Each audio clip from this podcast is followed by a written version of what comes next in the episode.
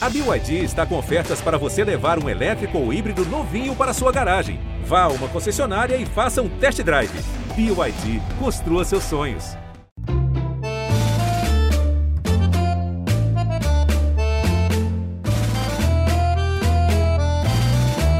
Todos somos um. Avante, bola!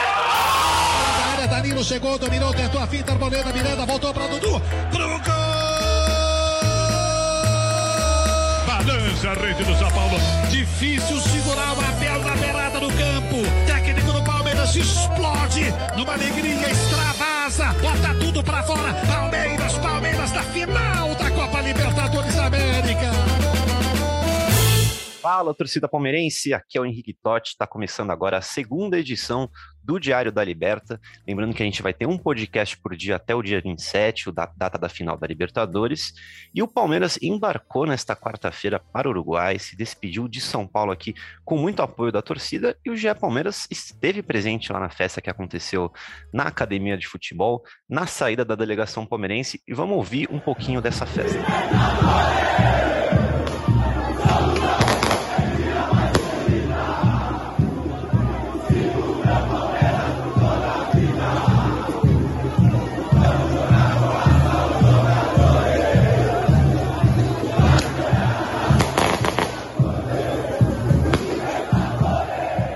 Festa foi bonita, eu estava lá registrando tudo para o GE.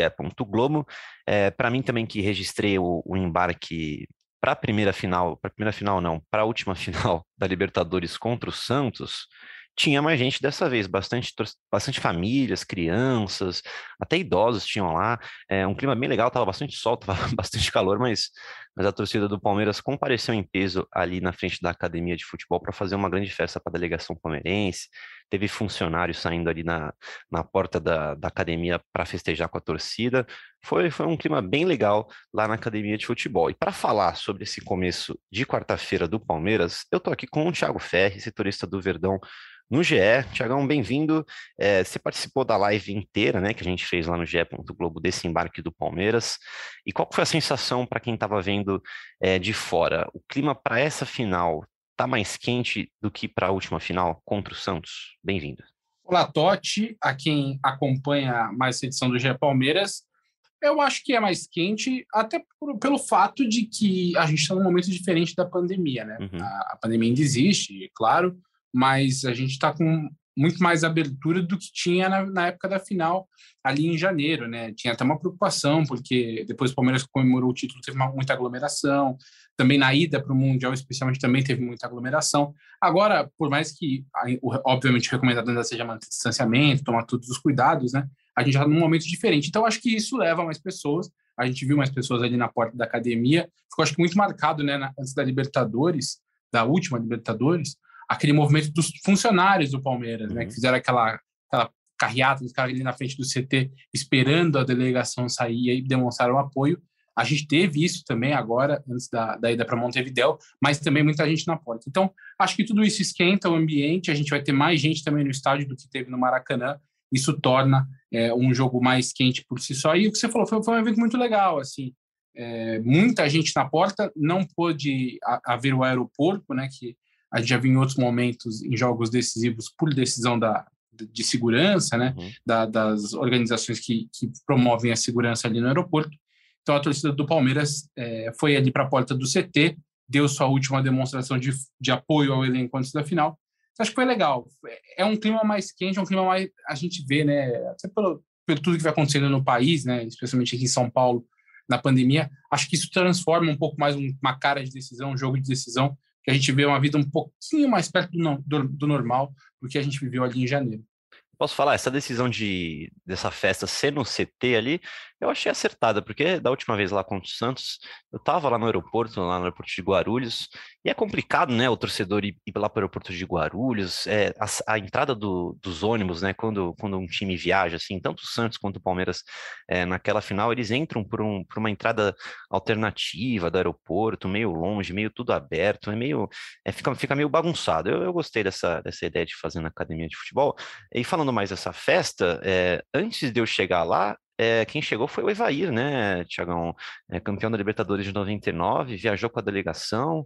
É, é alguma superstição do Palmeiras ali ou é, é mais para incentivar os jogadores, levar um, um, ídolo do Palmeiras, campeão da Libertadores? Cara, eu não, eu não sei se é exatamente uma superstição, né? Mas o Evair estava no, no Maracanã no jogo com o Santos, ele estava lá, e inclusive ele foi um dos caras que naqueles vídeos que viralizaram, né? De quando o Maurício Gagliotti comemorou, caiu, caiu nas cadeiras aí do Maracanã, ele comemorou com o Evair, né? Então, eu não, eu não tenho informação se é exatamente superstição, uhum. mas eu acho curioso, depois de ele estar no, onde o Palmeiras conquistou o título, estar na comemoração ali com a diretoria, curioso ele estar com a delegação, é, muita gente, assim, muitos dirigentes, é, membros da diretoria, é, pessoal da, mais próximo, assim, os, os, dirigentes mais próximos do Maurício Gagliotti estavam na, na delegação que viajou nessa, nessa quarta-feira para Montevidéu.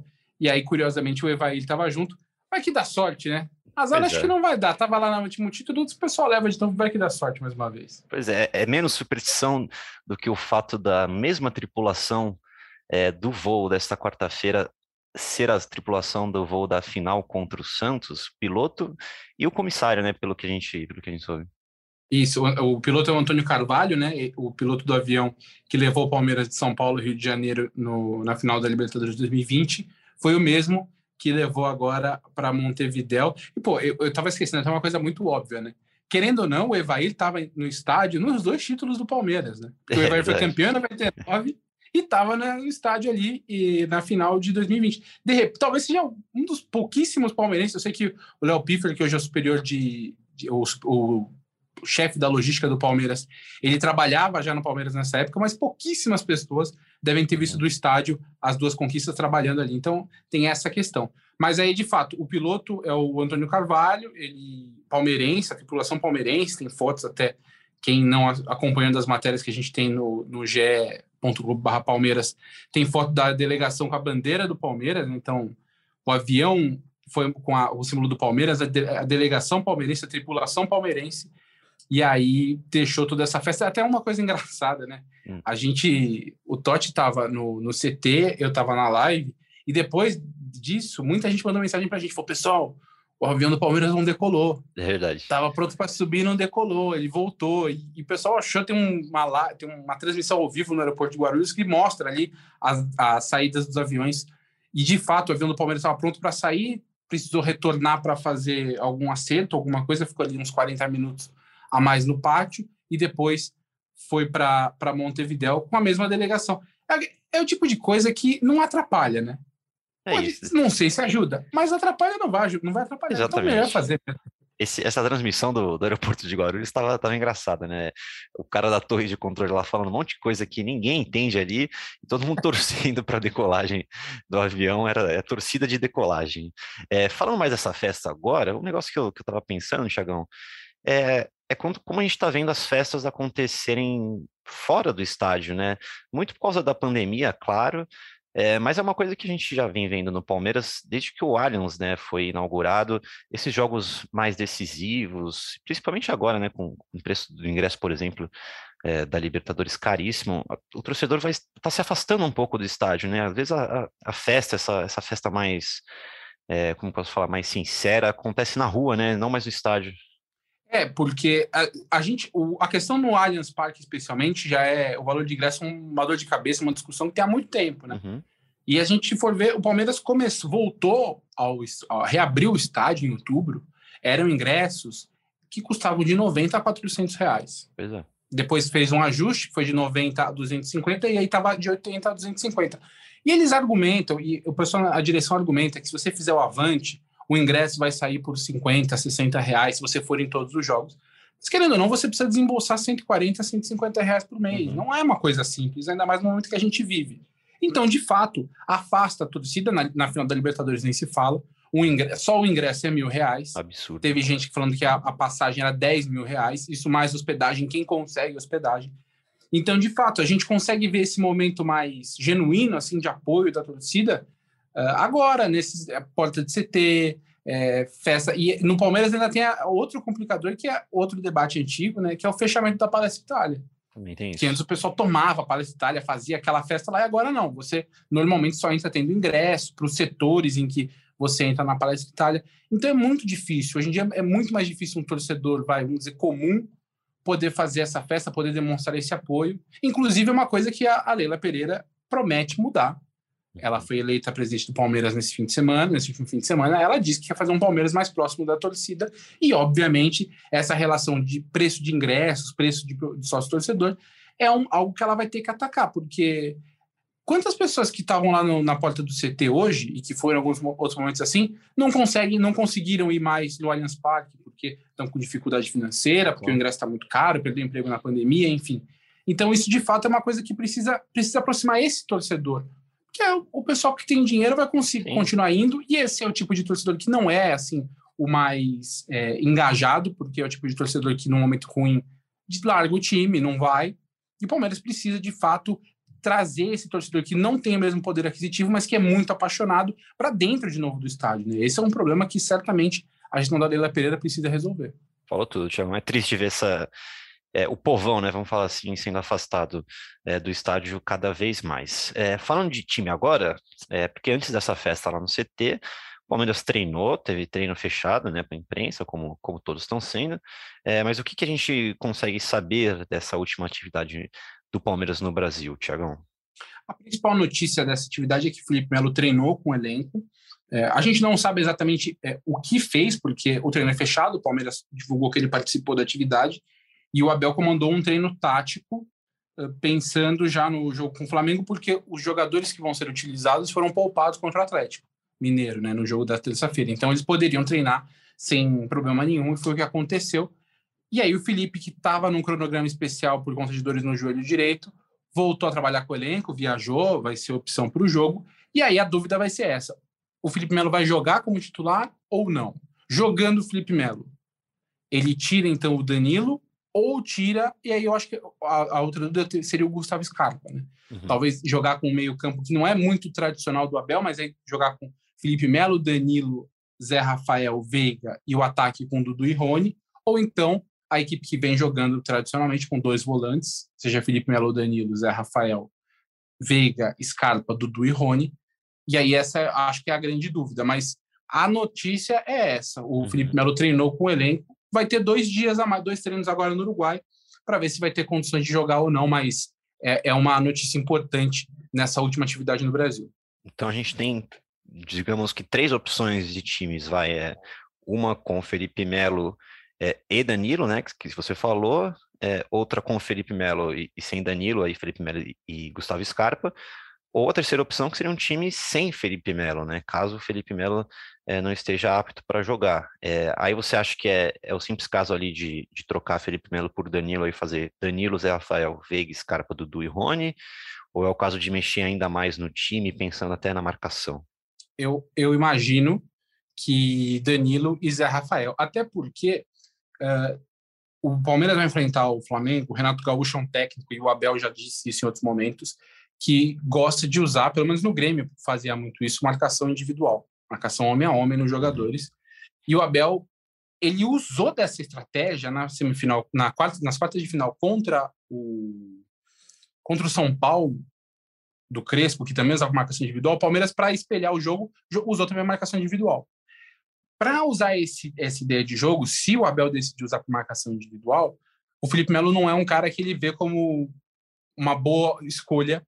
Para essa estratégia, porque o Felipe não tem o mesmo físico para ficar correndo o campo todo, porque marcação tudo, né? individual, onde o cara vai, você tá atrás, você vai uhum. atrás, o time dá uma bagunçada, mas tá sempre com alguém colado ali, o Cuca também gosta muito de jogar assim, e aí poderia colocar de repente Danilo e Zé Rafael, um meio campo mais móvel, com caras que conseguem acompanhar um pouco mais.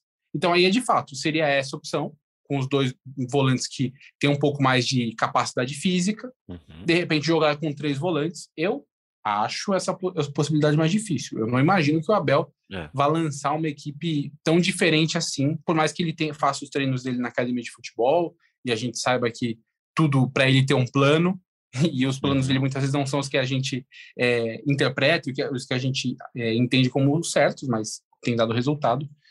Então, de fato, aí seria um meio campo mais móvel ou uma dupla de volantes com o Felipe Melo ou de repente um trio de volantes sem o Scarpa e um ataque móvel com o Veiga atrás dos dois, atacantes. Perfeito, perfeito. A gente vai debater mais isso ao longo da semana e nessa, nesse episódio desta quarta-feira a gente vai deixar essa discussão para o Felipe Zito, é, para o Rigoni, para o Léo Lepre, que estão lá no Uruguai, é, quem for participar, é continuar mais tarde nessa edição. Eu explico para vocês. A gente vai dividir o podcast de hoje em duas partes. A primeira, essa que a gente está gravando aqui, eu e o Tiagão, é falando exatamente é, dessa primeira etapa da quarta-feira palmeirense, da festa, do treino. Enquanto a gente grava aqui, por volta, agora são 6h49, o Palmeiras está viajando para o Uruguai e o Felipe Zito está lá esperando a delegação em Montevidéu.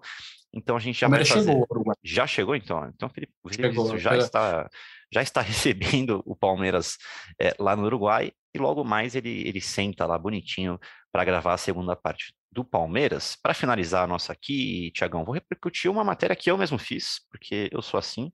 É, levantei os números do Palmeiras nessa temporada, essa temporada dupla, né, que eu chamei, que o Palmeiras vem vivendo, desde o dia 22 de julho de 2020, foi quando o futebol voltou durante a pandemia, naquele clássico contra o Corinthians. É, sabe quantos jogos o Palmeiras fez desde essa data, Tiagão? Você deve ter lido a matéria, você sabe, mas... Eu li a matéria, é, foram... Desde a partir desde que voltou o futebol, você diz, né? Desde que voltou o futebol, isso. 133 partidas disputadas em 489 dias, de acordo com Henrique Totti, de São isso Paulo, mesmo. no Globoesporte.com. Média de um jogo a cada 3,6 dias. Média de um é jogo coisa, a cada três. Porra, é muita coisa e é coisa contar esses jogos também, Tiagão. Deu um trabalho. A sorte que eu, que eu fiz a, o plantão da madrugada esse fim de semana, então deu tempo de sobra para ficar contando jogo por jogo. É, é, isso, 133 partidas em 489 dias, média de 3, um jogo a cada 3,6 dias. E do outro lado da final, o Flamengo, são 112 jogos nesse período, um jogo a cada cinco dias. É, é um período de descanso maior que o Palmeiras tem. É, é fato, o desgaste desse elenco do Palmeiras é, é absurdo. É, desde esse clássico lá do ano passado, contra o Corinthians, sete jogadores bateram 6 mil minutos em campo pelo Palmeiras. É, o Everton e o Veiga têm 101 jogos. É, o goleiro tem 9 mil minutos em campo, o meia tem 6.600, tudo aproximadamente, né? A gente não conta muito acréscimo, essas coisas. O Gustavo Gomes tem 84 jogos, 7 mil minutos, o Luan tem 89 jogos, Rony 95, Zé Rafael 98, Patrick de Paula 90, é muito jogo, e lembrando também que, que o Palmeiras teve as férias curtas, né, é assim como, como os outros times, é, o elenco do Palmeiras foi dividido, né, Tiagão, no começo da, da é, em março, se eu não me engano, em, em três, em três grupos para tirar 10 dias de férias, né, é isso? Isso, e, é, e assim, foram foram assim, foi tempo de o pessoal sair, curtir uhum. uma semana com a família e voltar. O Abel, ainda que foi minha família em Portugal, lembra que ele não conseguia embarcar? Sim, precisou verdade. pegar o jatinho da Leila, ainda perdeu, ainda dá tempo. E você vê, cara, é tanto jogo, mas tanto jogo, que o Abel tem um pouco mais de um ano no Palmeiras, ele já tem mais de 100 partidas, pô, em um espaço super curto de tempo. E se a minha conta não estiver enganada, o Palmeiras vai terminar o ano, né? Aí eu conto de uhum. janeiro de 2021 até dezembro de 2021, isso então entra o fim da temporada passada. Se eu não me engano, o Palmeiras vai terminar com 91 jogos em 2021. 91. Terminando com 91 jogos, o Palmeiras vai ser a terceira, o terceiro ano em que o Palmeiras mais jogou na história. O primeiro é em 94, foram 97 partidas. 2000 foram 92 jogos. E aí, o ano de 2021, que conta o fim da temporada 2020 e a temporada 2021, serão 91. Depois vem 90, o ano de 99 com 88 jogos. Entendi. Quer dizer. A gente está em 87 é difícil, jogos agora. É, exato. Aí tem a final agora, são 88, mais três rodadas, é isso, 91 é. jogos, porque uhum. mesmo se o Palmeiras conquistar a Libertadores, o Mundial é só no ano que vem. Então, é coisa, cara, é jogo pra caramba, assim. E, e a gente viu em alguns momentos, até por conta disso, o Palmeiras, em alguns momentos, definitivamente ele abriu, não vou dizer abriu mão, né, mas até que de certa forma abriu mão do resultado para ter os, os, jogadores inteiros, né? E, e, especialmente nos momentos antes das decisões na Libertadores. Na, na semifinal foi, foi assim, tanto que o Palmeiras chegou naquele momento que não vencia, eram acho que sete, foram sete partidas ao todo sem vencer, mas o Palmeiras chegou para a semifinal sem jogadores lesionados e de novo vai acontecer isso para a final. Zerou ali todo mundo, recuperou quem precisava recuperar, perdeu alguns jogos, teve alguns tropeços, mas, na cabeça do Abel, o, o importante é esse elenco é muito forte quando tem todos à disposição. E aí o trabalho foi para isso, ter todos à disposição. Salvo algum problema no Uruguai, vai estar todo mundo liberado mesmo, exceção do Luan Silva, né? Que esse é um jogador que nem conto, porque nem trabalhou com o Abel, está recuperando de uma cirurgia no joelho desde o ano passado. Então, é de fato, assim, é difícil, é uma gestão que é muito complicada. Às vezes a gente cobra, e obviamente, né, a gente cobra, não tem muito jeito, não tem como não cobrar, mas quando a gente coloca em perspectiva esses números que você colocou, esse fato de ser uma das temporadas que o Palmeiras mais jogou na história, é difícil fazer essa gestão. É difícil, é difícil. isso dá até um, um peso maior para pelo fato do Palmeiras ter chegado a essa segunda final consecutiva, né? É, tem que valorizar mesmo, porque, como o Zito fala, é, não é sempre que acontece isso, né? E, e como você falou, é por causa desse desgaste, a manutenção do elenco, ela se fez necessária, né? Então, então vamos seguir é, porque a gente termina a nossa parte aqui, Tiagão, essa primeira parte, e você que quiser ver mais desses números da temporada do Palmeiras, da dupla temporada do Palmeiras, acessa lá no ge.globo Palmeiras, é, procurem por Anatomia do Desgaste, que é, o, que é o começo do título da matéria, tem números bem beleza, legais, lá, você vê, isso é título de Alexandre Aliati, Thiago, eu não dei esse título, é outro nível, Alexandre Aliati. Nossa Senhora. É outro nível, então vocês é, procurem lá essa matéria que tem números bem legais, completinhos para vocês. Tiagão, então vamos passar a bola para o Zito, que vai gravar a parte deles daqui a pouquinho lá no Uruguai. Aquele abraço, Tiagão. Até o próximo GE Palmeiras. Até amanhã. A gente volta amanhã, né? Mais uma edição, mais um Diário de Libertadores. Tem live, tem um monte de conteúdo no ge.globo barra Palmeiras. Acompanhe a gente. Já que você está ansioso não consegue parar de pensar na Libertadores, acompanhe que a gente está produzindo e que tem bastante conteúdo até o jogo de sábado. É isso. Valeu, Tiagão. E você que está ouvindo a gente, siga aqui, que agora Felipe Zito comanda diretamente do Uruguai.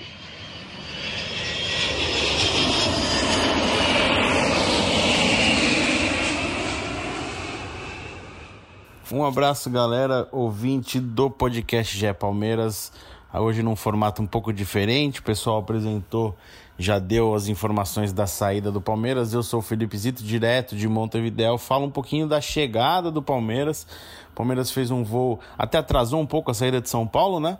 Mas chegou tranquilamente aqui em Montevidéu. Alguns torcedores na porta do hotel é, foram até o local para prestigiar a chegada dos jogadores, com festa, fogos, bandeiras, mas não teve muita aproximação é, nem da imprensa, né? Os jogadores já saíram do ônibus é, direto pelo saguão, um, um, ambiente muito isolado pela organização.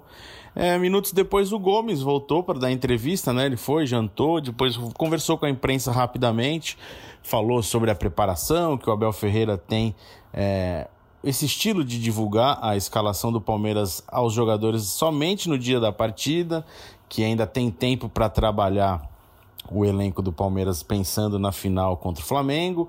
É, comentou sobre o retorno de Felipe Melo, que deve ficar novamente à disposição como mais uma opção é, para o Abel montar esse Palmeiras para a final da Libertadores. Falou sobre o Flamengo, que é um jogo à parte, que o Palmeiras tem até um retrospecto é, ruim, recente, em jogos contra o Flamengo. A última vitória do Palmeiras é, contra o Flamengo foi em 2017. De lá para cá, o Flamengo venceu Está é, tá invicto a nove partidas contra o Palmeiras, então ele falou sobre essa rivalidade. Querendo ou não, né? Acho que é a principal rivalidade do futebol brasileiro hoje. É, já estão disputando títulos importantes desde 2016.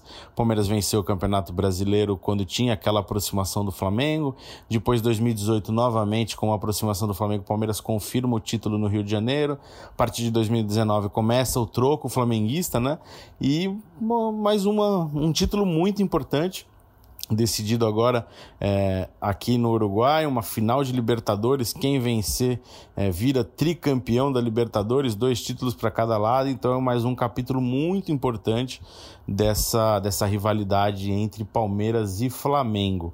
É, uma coisa que fica sensação, né? No, na sexta-feira, o Palmeiras tem, com compromissos é, oficiais da Comebol, uma entrevista coletiva do técnico Abel Ferreira e a entrevista de mais um jogador, o que geralmente é o capitão. É, se o Palmeiras reservou o Gomes para conversar hoje e se optar pelo capitão na sexta-feira para dar entrevista ao lado é, do Abel Ferreira, tudo indica que Felipe Melo estará é, participando dessa entrevista coletiva e também à disposição é, do, do, do, do, Palmeiras para o jogo, provavelmente escalado para o jogo é, de sábado. Então a gente tem ainda algumas dúvidas, né? O Abel vai carregar essas dúvidas até sábado. É, se vai jogar com um time mais fechado, talvez com Danilo e Felipe Melo. Se vai jogar, se vai manter o time aberto com Gustavo Scarpa na frente, e aí Danilo ou Felipe Melo no meio de campo. Ah, na lateral direita não acredito muito mistério, acho que vai ser é, o escalado o Mike mesmo. Gabriel Menino perdeu espaço, é, teve sofreu com problemas de lesões é, no, nessa temporada, então entrou e saiu do time, não teve uma sequência. Quando teve a oportunidade de jogar a Olimpíada também é, foi um pouco prejudicado pela convocação do Daniel Alves, então jogou muito pouco até na seleção brasileira olímpica. Então ele perdeu espaço, né? É, nessa briga pela lateral. E o Mike, mesmo retornando de, de cirurgia há pouco tempo, deve ser o escolhido. Acredito que seja ele o escolhido. É, voltando falando agora da programação do Palmeiras para esses próximos dias. Treinamento no estádio Parque Central, Grande Parque Central, estádio do Nacional, nesta quinta-feira à tarde. Na sexta-feira, entrevista coletiva, como eu falei antes, do Abel Ferreira e de mais um jogador do Palmeiras no Estádio Centenário. Reconhecimento do gramado do Estádio Centenário dos jogadores, mas é aquela coisa sem, sem chuteira, é só entrar em campo, dar uma olhada ali, um detalhe ou outro. Jogadores caminhando pelo campo por uns cerca de 15 minutos. E de lá o Palmeiras segue direto novamente para o Gran Parque Central para mais uma atividade e ali na sexta-feira o último treinamento do Palmeiras para esse para essa decisão. É ali que o Abel encerra a preparação. Partir do último treino na sexta-feira, aí o, a preocupação vai ser mais preleção e motivação dos jogadores para o sábado, enfim, 5 da tarde, decidir o título da Copa Libertadores.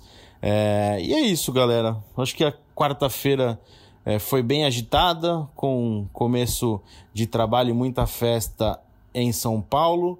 Depois aqui uma recepção, é, não, não muita gente, mas uma recepção dos palmeirenses aqui em Montevidéu. A gente ainda vê muitos flamenguistas, flamenguistas são maiorias é, aqui, né? O Flamengo, o Flamenguista, o Flamengo, a torcida do Flamengo é a maioria aqui nesse momento em Montevideo. A tendência é que mais torcedores do Palmeiras é, cheguem ao Uruguai nos próximos dias para a gente ver como é que vai ser essa, essa disputa de, de cantos também na, na, nas arquibancadas, que é um clássico à parte por toda essa rivalidade. Então a gente volta nessa quinta-feira com esse diário da Libertadores.